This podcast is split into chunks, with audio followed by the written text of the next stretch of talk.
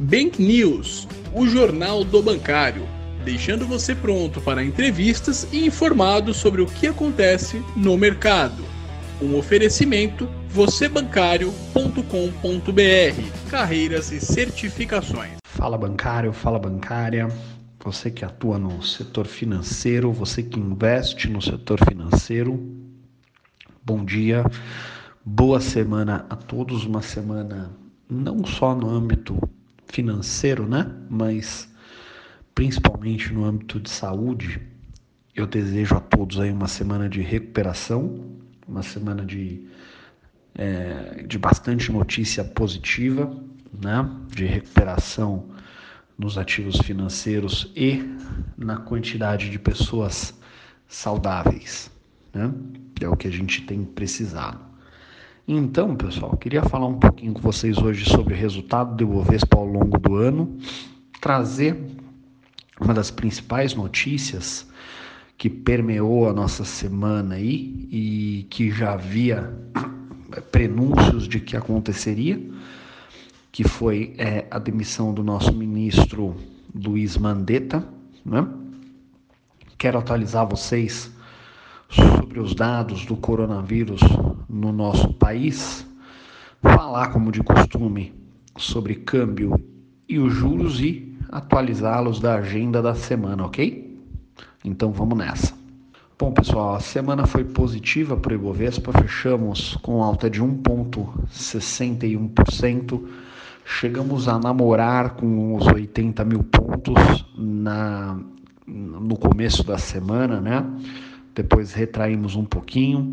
É, a alta foi muito puxada pela perspectiva de abertura de algumas economias, né, que, que já estão em situação é, de isolamento há mais tempo, em especial é, a dos Estados Unidos, apesar dos mais de 700 mil infectados, né, é, dado bastante alarmante é, bastante, bastante pessoas mortas, infelizmente, mas já se fala em abertura porque o ritmo de contágio e de mortes ele está apresentando uma conversão, né? Ou seja, aparentemente o ritmo de contágio e de morte vem reduzindo, né? É, além disso, é, a gente tem também o, a, o resultado da China de 6,8% de retração é, nessa primeira fase do ano, apesar de ser uma retração, é, veio uma retração menor do que era esperado pelo mercado. E se considerarmos que a China é um dos principais, se não o principal consumidor das economias em torno do mundo, é de se imaginar que nós estávamos colocando no preço dos ativos é, um cenário muito pior para a China e que tem reflexo direto em boa parte das economias em torno do mundo. Né? Então foi uma retração, ainda assim, obviamente, como, como já previsto, mas menor do que o esperado. Né? E isso possibilitou uma reprecificação para cima nas principais bolsas em torno do mundo e não diferente da nossa. Tá? É, isso é, vem trazendo né, a forma como, como obviamente, é, as coisas estão acontecendo de maneira bastante preocupante, mas é, a, a, a, coisa começa a ter um pouco mais de previsibilidade. Né? A gente sabe que quando tudo é muito imprevisível, quando o futuro é muito turvo, quando a gente não enxerga o que vai acontecer, é, ou seja, quando a incerteza é muito grande, a tendência é que a gente tente se desfazer de ativos de risco, né? A gente acaba por vezes exagerando na precificação, tá bom? E as coisas parecem que estão é, se tornando um pouco mais previsíveis. Até a previsão de um desastre, pessoal, é, ainda assim é uma previsão, né? É, diferentemente de você não enxergar o que pode acontecer. As pessoas gostam de ter previsibilidade, tá bom? É, isso significa dizer, é, quando nós olhamos para um índice que chama-se S&P 500 VIX, que é um índice que mede a volatilidade das empresas listadas no S&P 500, é, ou seja, ele é considerado praticamente o índice do medo, né? Porque ele mede a volatilidade é, desse índice, é, ele vem caindo, né? Ele estamos desde o dia 16 de março ele vem retroagindo. Já estamos no menor patamar desde o começo do mês de março. Significa que o mercado está se acalmando um pouco, ou seja, as interações na bolsa norte-americana, né, as cotações abruptas, elas estão reduzindo, ou melhor, é, a dispersão em torno da média reduziu. Isso significa dizer que as pessoas estão com menos pânico, elas estão vendendo é, é, menos ou comprando menos, mas já enxergam que, ao menos, por pior que seja a previsão, ela, é, ela é palatável, ela é palpável, a gente enxerga o que vai acontecer. Né? Obviamente que ainda é, não, a gente é, tem uma previsibilidade maior do que a que tínhamos alguns meses atrás, mas isso não significa dizer que significa dizer que esteja tudo resolvido. Né? Só temos é, um horizonte um pouco mais claro à frente, tá? É lógico que isso não significa que seja tudo flores. Né? A gente pode ter, obviamente, acontecimentos extremos que levem o mercado a precificar para baixo. A gente nem sequer pode ter a certeza de que nós já chegamos na menor cotação possível, embora boa parte do mercado acredite nisso.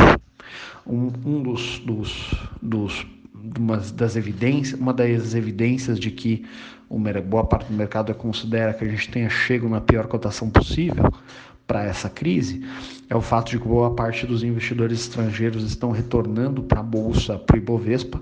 Isso pode ser percebido ou é, a gente pode ter uma expectativa de que de fato isso esteja acontecendo quando olhamos para o número de contratos em aberto no Ibovespa futuro considerando a interação do, da, da, força, da força estrangeira. Então a gente já consegue é, enxergar uma inversão é, de vendedores para compradores nesse indicador, tá?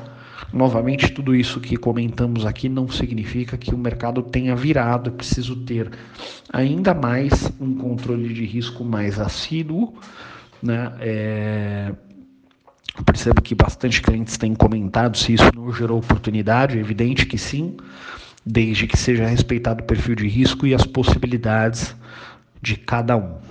Né? Bem, um dos, dos fatos que. É, um dos fatos que, que, que, marcaram a semana foi a, a demissão do ministro Mandetta. Né?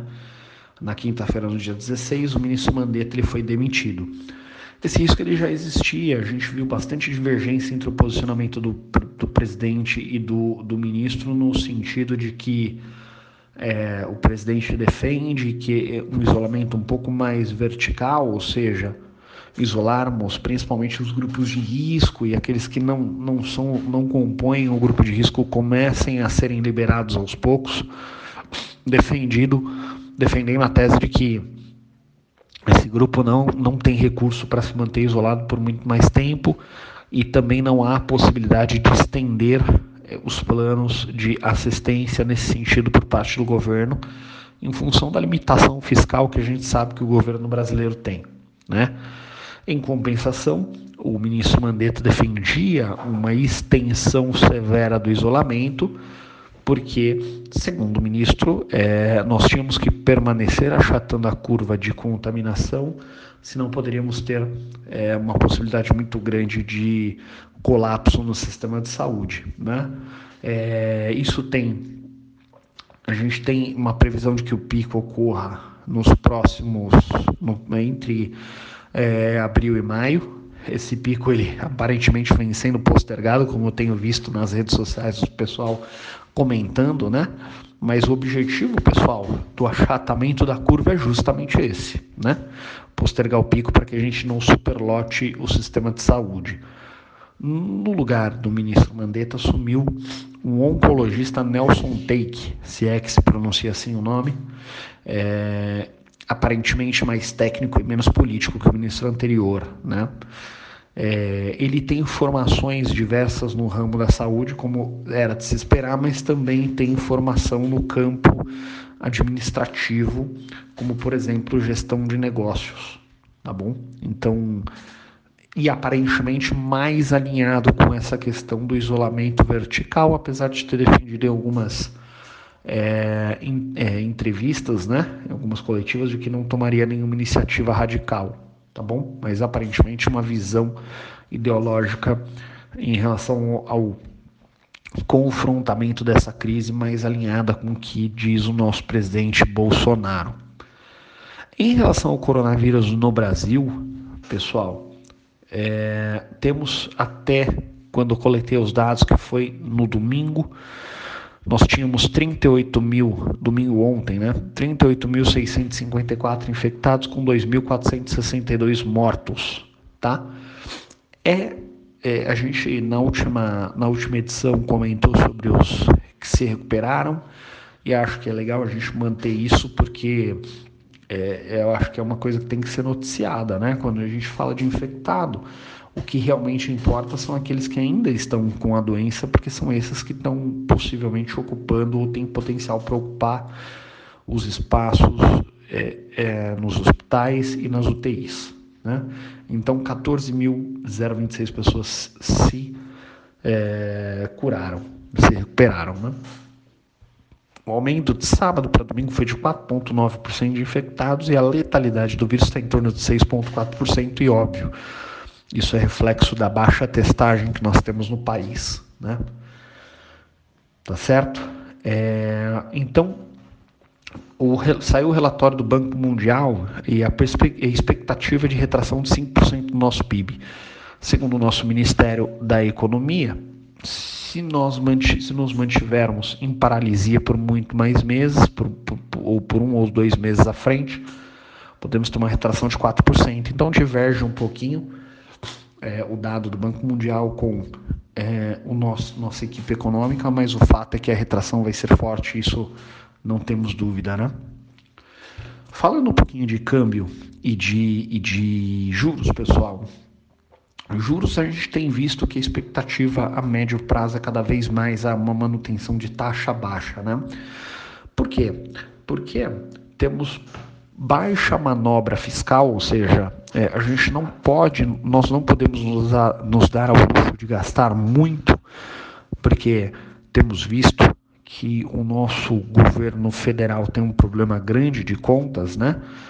É, que tem sido é, suavizada com algumas reformas e com uma taxa de juros menor. Essa taxa de juros menor suaviza esse problema porque corrige por um juros menor o saldo devedor do nosso governo federal, mas em contrapartida a situação ainda é preocupante e o governo vem tentando equilibrar em meio a essa crise os gastos necessários com, é, com esse problema crônico que a gente já traz há algum tempo.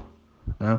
Então a taxa de juros seria uma forma de tentar estimular a nossa economia via política monetária, desafogando talvez um pouquinho a necessidade de uma expansão de gasto maior, né? É, para alguns analistas, mas isso não é disseminado, não é unânime no mercado. A expansão monetária não traz risco de inflação, né? É, alguns dentro do mercado acreditam que pode trazer, em função de que num primeiro momento talvez não, porque apesar da gente estar mantendo é, uma taxa de juros menor, ainda, ainda assim temos o problema é, da aversão a risco, então as pessoas evitam gastar, mas num segundo momento a gente tem um, um, um como que eu posso dizer, um, um ponto importante nessa equação que é a velocidade de circulação do recurso que a, a, a, no, na medida em que a gente expande a base monetária, isso não significa necessariamente que a gente possa gerar inflação no primeiro momento, mas na medida em que a confiança retorna e esse dinheiro começa a circular com maior velocidade, é de se esperar uma inflação um pouco maior. E é isso, é nisso que acredito uma outra parte do mercado, na qual eu particularmente me incluo. Né? Então acredito que a gente venha assim a ter algum problema de inflação à frente embora boa parte do mercado não tenha essa crença. O dólar, é, depois de atingir uma máxima de 5,35, aproximadamente no começo do mês de abril, é, dia 3, mais especificamente, a gente vem num recuo atingindo 5,23. a aversão a risco ela aparentemente está reduzindo, mas as pessoas ainda assim é, buscam alocar parte do seu recurso em moeda forte. Além disso, a gente tem também a baixa atratividade que a gente já tem comentado há tempos na nossa economia que vem enfraquecendo o real. Porque, na verdade, o câmbio valorizado do dólar não, não significa somente que o dólar se valorizou, né? Também significa, embora pareça óbvio, que o real possa, pode ter desvalorizado, né? E a perda de atratividade da nossa economia, tanto para renda fixa via taxa de juros menor, quanto baixo crescimento econômico e, e um desempenho ruim na, no mercado de renda variável, também tem estimulado uma alta do dólar, né? Então, pessoal, basicamente é isso. Quando a gente fala de agenda, a gente tem dados sobre, sobre o emprego formal, informal, ou melhor, formal na segunda-feira. Seguro-desemprego nos Estados Unidos na quarta, para a gente sentir aí se até onde que o desemprego dos Estados Unidos pode atingir nessa crise. Pouco antes tinha atingido o menor patamar em 50 anos, né, de 3,5%. A economia se encontrava em pleno emprego e agora vem uma inversão forte nesse sentido, né? Além disso, a gente tem dados do, sobre investimento estrangeiro direto na sexta, também para a gente sentir como que isso tem impactado na entrada de recursos em nosso país. Por fim, pessoal, tem a PEC do orçamento de guerra que está tramitando e que pode ter algum resultado para essa semana, que tem por intuito flexibilizar é, e dar mais liberdade